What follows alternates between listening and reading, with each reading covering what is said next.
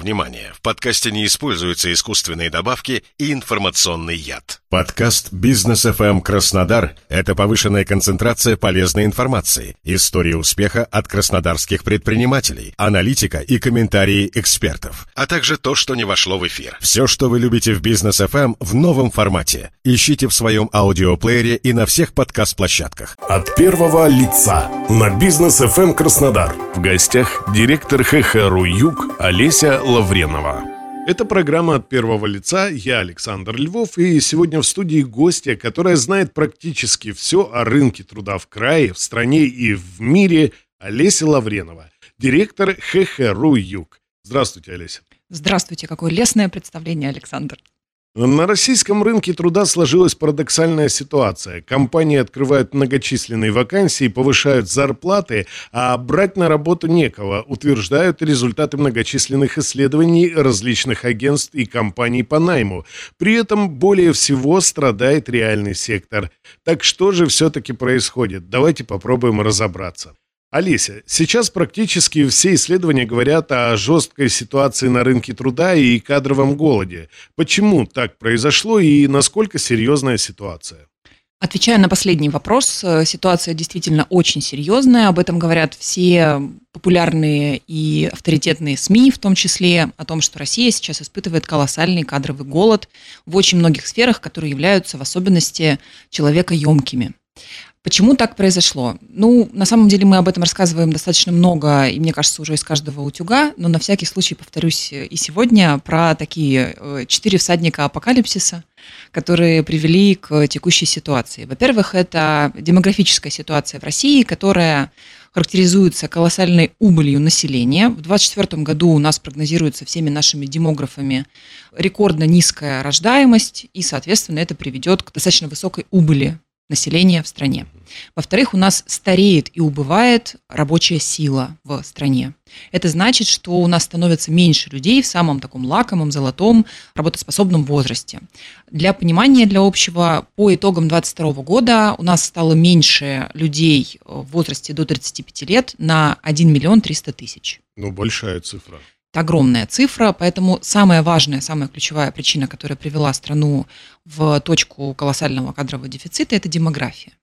Безусловно, есть э, другие причины, которые не могут не оказывать воздействия на ситуацию. Во-первых, это ситуация политическая и мобилизация, эмиграция, которая сейчас существует, ну и дисбаланс в системе образования, который в какой-то момент наплодил большое количество менеджеров, э, в том числе, как и я, экономистов, финансистов, э, при том, что сейчас в стране требуются инженеры, инженеры строители. строители, рабочие, медики и многие другие профессии, на которых, э, к сожалению, не обучено достаточное количество кадров.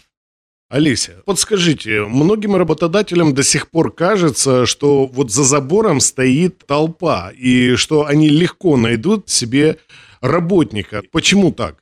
Вы знаете, Александр, есть э, работодатели, которым действительно повезло, э, потому что они сейчас ищут себе сотрудников, которые являются профицитными на рынке труда. Я, в принципе, в первом вопросе уже раскрыла, что есть ряд специальностей, которые действительно имеют достаточно многочисленную соискательскую аудиторию. Ну, в частности, мы, например, в сфере юриспруденции, в сфере маркетинга наблюдаем конкуренцию примерно 10-15 человек на место. Это очень высокая конкуренция среди соискателей.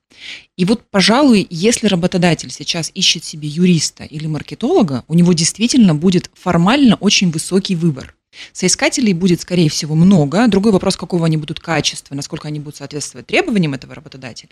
Но их формально будет действительно много. Что касается других категорий сотрудников, очередь точно не стоит. И есть достаточно серьезная проблема с работодателями, которым эта очередь по-прежнему мерещится.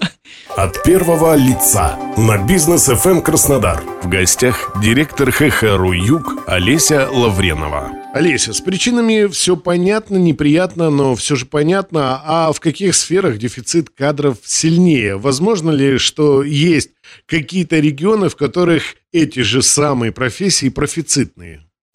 Мы сейчас э, по своей аналитике не видим ни одного региона, в котором профицит кадров в наших самых популярных сферах, как то рабочий персонал, производственный персонал, строительство, недвижимость, медицина, фармацевтика и ряд других. Нигде в России нет профицита персонала сейчас в целом. Самый высокий индекс ХХ, наш коэффициент, которым мы измеряем Э, уровень конкуренции на рынке труда наблюдается в Москве. Ну, догадайтесь, почему? Потому что Москва постоянно испытывает приток э, миграционный, потому что в Москву стягивается население со всей страны, и понятно, что столицы в этом отношении находятся в самом таком позитивном положении, потому что у них самый большой выбор людей.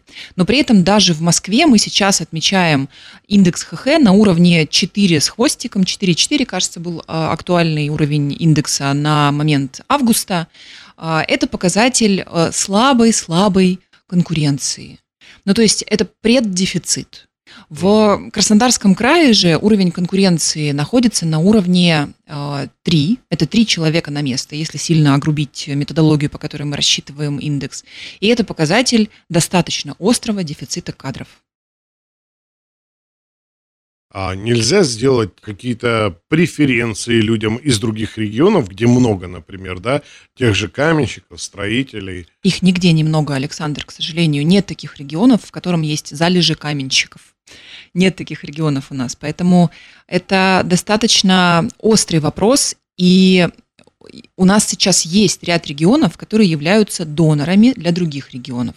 Если в регионе в целом достаточно низкий уровень жизни, если э, не очень приятные погодные условия, безусловно, люди из этого региона перетекают в Краснодар. Мы это с вами ну понимаем. И такие регионы, хочешь не хочешь, становятся донорами. Многие крупные работодатели, понимая текущую ситуацию и понимая вот эту ситуацию с донорством и акцепторством, они э, сознательно размещают вакансии э, в этих донорских регионах. Я не буду их сейчас называть для того, угу. чтобы никого не подводить под монастырь. На самом деле большинство опытных работодателей знают, откуда брать вот эту рабочую силу, которую можно перевести. А, и многие работодатели этим пользуются. Но дело в том, что есть специальности, я повторюсь, представителей которой нет в избытке нигде. Например, если мы с вами возьмем каких-нибудь операторов станков с ЧПУ, мы возьмем токарей, фрезеровщиков. Их просто физически не обучили в достаточном количестве. Их просто нет в достаточном количестве. Поэтому брать их неоткуда. Олеся, а почему возникла такая огромная потребность в так называемых рабочих простых профессий?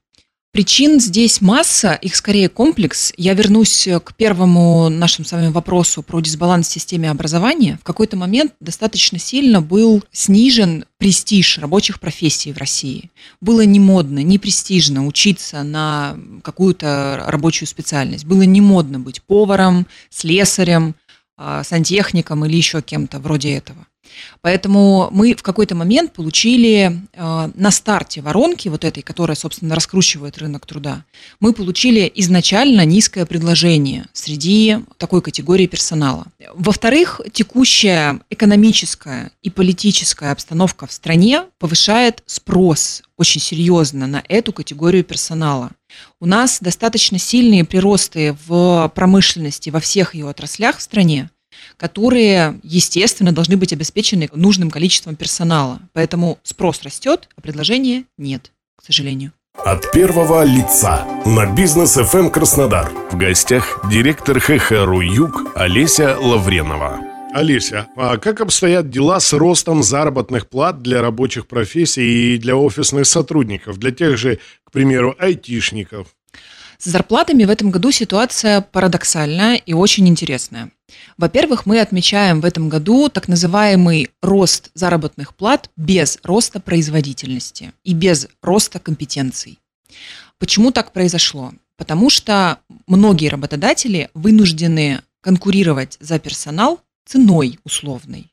Ну, то есть для того, чтобы привлечь хоть каких-то соискателей на ряд специальностей, работодатели устраивают гонку заработных плат, и это в первую очередь касается рабочих специальностей как раз-таки. Самые большие приросты по заработным платам мы отмечаем именно в категории рабочего персонала в строительстве, производстве. Это три категории, в которых заработные платы выросли за последний год больше всего, быстрее всего. Что касается офисных специальностей, здесь мы и сейчас отмечаем и прогнозируем в следующем году прирост заработных плат только на сумму инфляции. Каких-то существенных приростов по отдельным категориям офисных сотрудников мы не прогнозируем и не отмечаем сейчас уже на текущий момент. Что касается айтишников, мы наблюдаем первый раз за последние 10 лет по итогам года мы не отметили прироста предлагаемых заработных плат по айтишным специальностям. Это произошло первый раз за последние десятилетия. А есть ли свет в конце тоннеля вообще? И что нужно делать работодателям, чтобы привлечь ценные кадры? Есть ли какие-то секреты или лайфхаки? Э, я была бы рада сейчас поделиться каким-то золотым секретом или сказать, послушайте пять пунктов, по, угу. на основе которых э, вы найдете себе всех. К сожалению, таких пяти пунктов нет. Есть только наши рекомендации, которыми мы сейчас готовы делиться с работодателями. Давайте. Первый совет работодателям – более тщательно отслеживать актуальную ситуацию на рынке труда. Не полагаться на те знания о рынке, которыми вы обладали 5 или даже 10 лет назад. Потому что актуальность данных сейчас истекает намного быстрее, чем это происходило раньше. Второй совет – это отказываться от всех стереотипных ограничений, которые есть у работодателя в отношении соискателей. Я подразумеваю здесь гендерные ограничения, возрастные ограничения, любые другие ограничения, которые напрямую не связаны с навыками будущего специалиста. Профессионализмом. С, да. да, с профессионализмом, с рабочими компетенциями, с личностными компетенциями. Вот все, что не связано с этими категориями, нужно отсекать. Третий совет – это сосредоточиться на человекоцентричном подходе. У нас есть даже некая ассоциация человекоцентричных организаций. Это крупные компании, которые всячески пропагандируют человекоцентричный подход к найму и к работе с людьми. Большинству работодателей будет очень полезно сосредоточиться на том, чего хотят люди. Делать что-то хорошее для людей. Делать так, чтобы людям было комфортно, приятно, интересно работать у вас.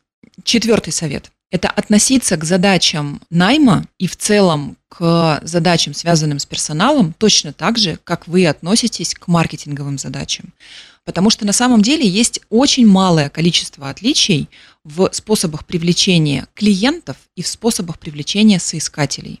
Те работодатели, которые это поняли и занялись вопросами бренда работодателя и HR-маркетинга, уже сейчас испытывают меньше сложностей с тем, чтобы людей привлекать, удерживать, и в целом они имеют некую фору на рынке труда. И в-пятых, но, наверное, должно было быть на первом или втором месте, ничего из выше мною сказанного не сработает, если вы, как работодатель, не предлагаете своим сотрудникам и своим будущим сотрудникам адекватные материальные условия. Потому что есть просто некий входной билет на конкурс работодателей, и этот входной билет очень простой – это деньги. Спасибо, Олеся, за интересную беседу. Напомню, это была программа «От первого лица». Я Александр Львов, и сегодня мы общались с директором ХХРУ «Юг» Олесей Лавреновой. Спасибо, Александр, что пригласили. Мне было, как всегда, очень приятно. И я хотела бы напомнить э, девиз наш HeadHunter на юге.